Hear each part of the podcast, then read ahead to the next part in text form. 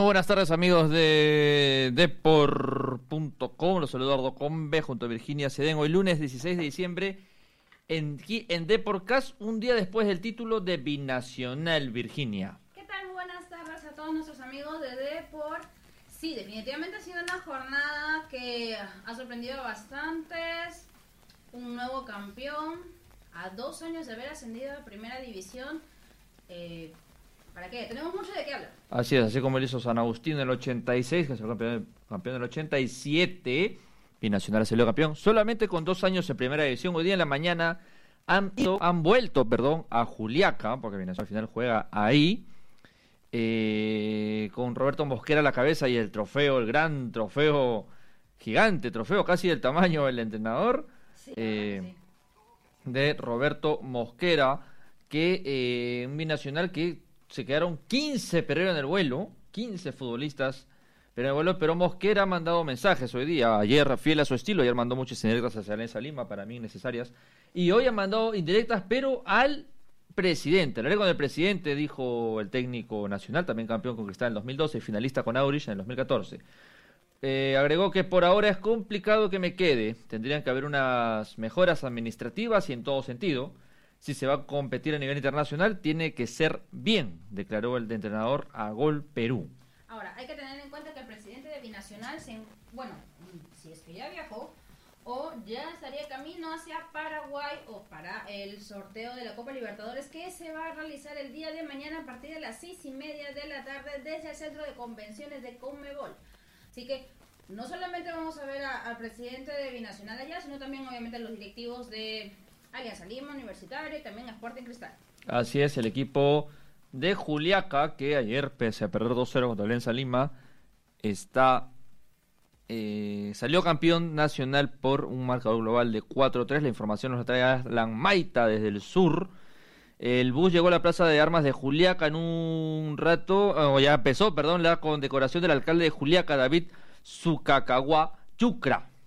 y que el presidente ya viajó a Paraguay eh, y a las 7 de la noche que acaba todo, los que se tengan que regresar a Lima, ya el pastel ya queda desintegrado. Hay una palabra, no es desintegrado, había otra palabra. Desafectado tampoco, no me acuerdo la palabra. A las 7 de la noche ya regresan, claro, a Lima. porque eh, la gente está tomando fotos en la copa. Solo llegaron Alexander Araujo, Jason Reyes, Cambú, eh, Roque Guachiré y Fajardo con Mosquera. Esos son los únicos jugadores de Binacional que han llegado a Juliaca. El resto se ha quedado aquí en Lima porque han perdido el vuelo. Hablando de Binacional, mañana a las 6 y 30 de la tarde es el sorteo de la Copa Libertadores y de la Copa Sudamericana, como ya lo dijiste, en Luque, en el Centro de Convenciones de la Conmebol. Ahora, a ver, este sorteo de la Libertadores, ya justo la Conmebol acaba de presentar los bombos. acaba de presentar los bombos. ¿Cuáles son, este, cómo va a estar repartido los grupos de, cada, de todos los equipos Así para hacer el sorteo respectivo, como bien mencionaste, es a partir de las 6, y 30 de la tarde de mañana. A ver, los bombos son repartidos por el ranking de la Comebol Libertadores hasta el día de ayer. Por los problemas sociales que hubo en Chile y Bolivia, no se conocen los clubes aún de estos dos países, al menos en su totalidad. En Bolivia faltan los cuatro, pero sí el resto. Ahora, la U, por ejemplo, será el primer equipo en debutar el 21 de enero y lo hará desde la fase 1, es decir, el equipo crema necesita jugar seis partidos para llegar a la fase de grupos. La U está en el bolillero 1 junto a Barcelona, Guayaquil y Guaraní, así que la U va a jugar sí o sí contra Progreso Uruguay, Carabobo de Venezuela o el cuarto de Bolivia.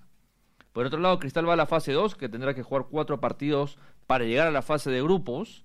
Y eh, está en el bolillero 1, es el cuarto mejor de la fase 2 por historia y se ha salvado así de rivales como Internacional o Corinthians de Brasil.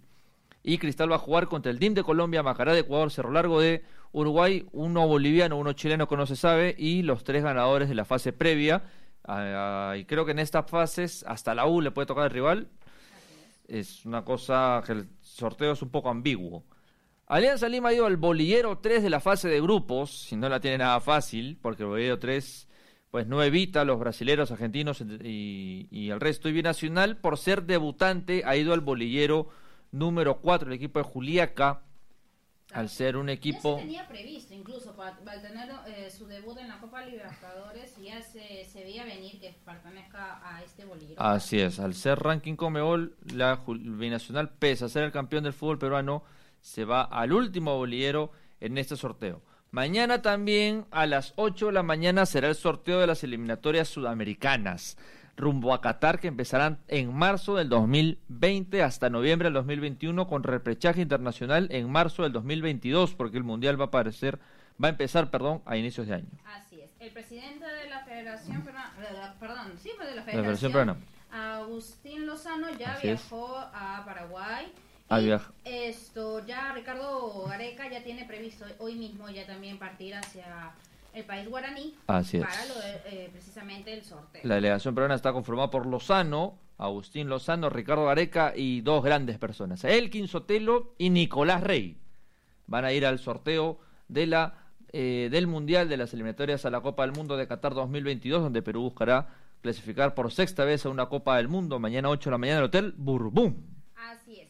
Ahora, tengamos en cuenta que para el sorteo se tiene previsto que tanto Argentina como Brasil van a ser colocados en grupos diferentes para que los países no tengan una sola fecha que enfrentarse, tanto Argentina, eh, valga la redundancia, y también ante Brasil. Así Por ellos ya están, digámoslo así, ya preestablecidos dentro del sorteo general. Así es. Eh, Argentina o Brasil serán 4 o 5 en el sorteo para que ninguna selección enfrente a ambos, eh, a ambos eh, gigantes sudamericanos, ¿no? Argentina con dos títulos mundiales y Brasil con cinco en, una misma fecha doble.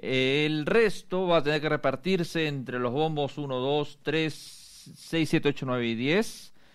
Eh, el que tenga el número 6 y el número 2 va a tenerse que ver las caras sí o sí en el debut contra Argentina o Brasil. La primera fecha es bombo 1 contra 9, 2 contra 5 Argentina-Brasil, 4 versus 6, Argentina-Brasil el 4, 7 versus 3 y 8 versus 10.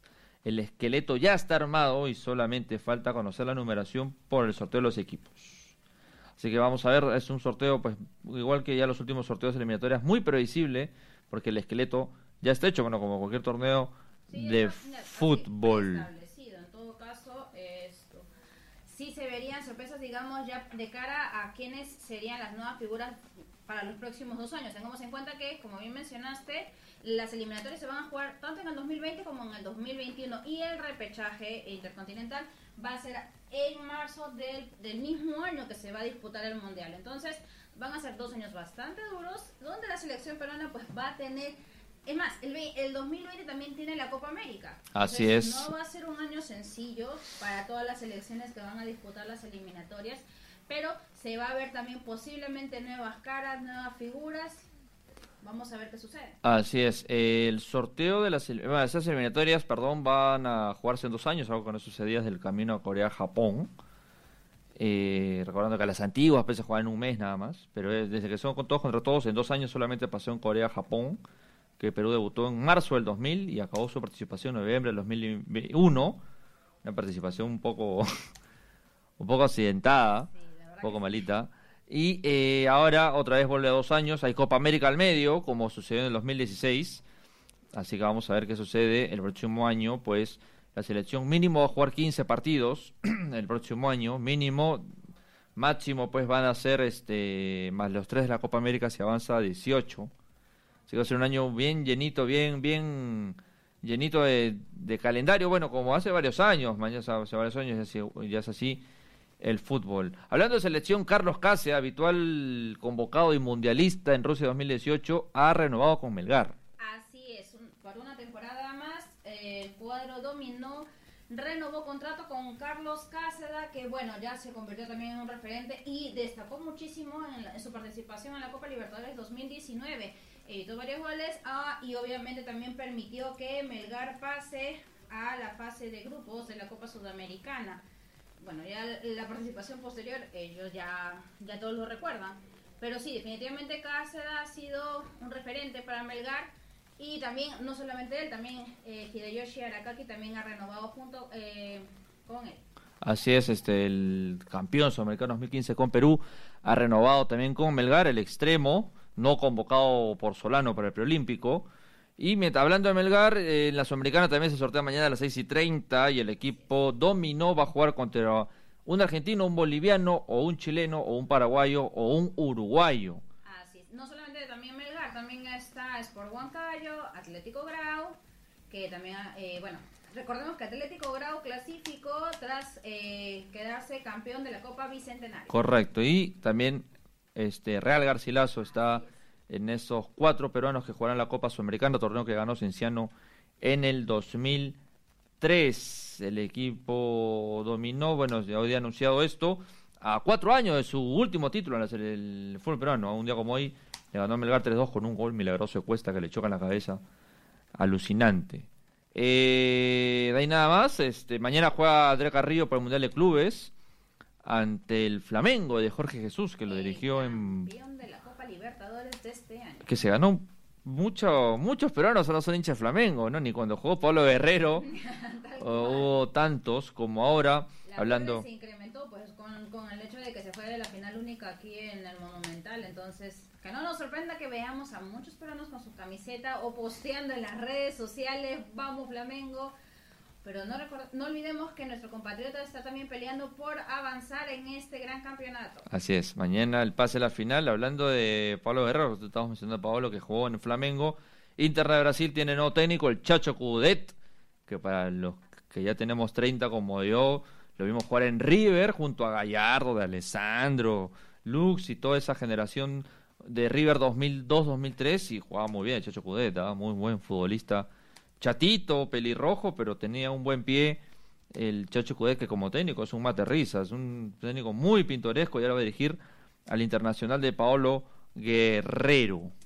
Bueno, Virginia, el famoso bueno, eh, sacado todo por hoy aquí en Deporcast. Ya mañana seguiremos, creo que sale en otra hora Deporcast mañana por un tema de que mañana hay partido, igual que el miércoles, que es el clásico español por los partidos que hacemos transmisión en Depor, Así es, en Depor Radio. Tenemos eh, algunas novedades también desde Paraguay sobre el sorteo tanto de las eliminatorias a Qatar 2022 como también para la Copa Libertadores y Sudamericana 2020. Así es, toda la información acuérdense en deport.com y también en la edición impresa solo 50 céntimos. Esto ha sido todo por hoy. El lunes 16 de diciembre se despide Eduardo Combe hoy día junto a Virginia Ciadén, pareja. Ajá. Ya me grabé todo. Chau, chau, chau, chau. Chau. Chau.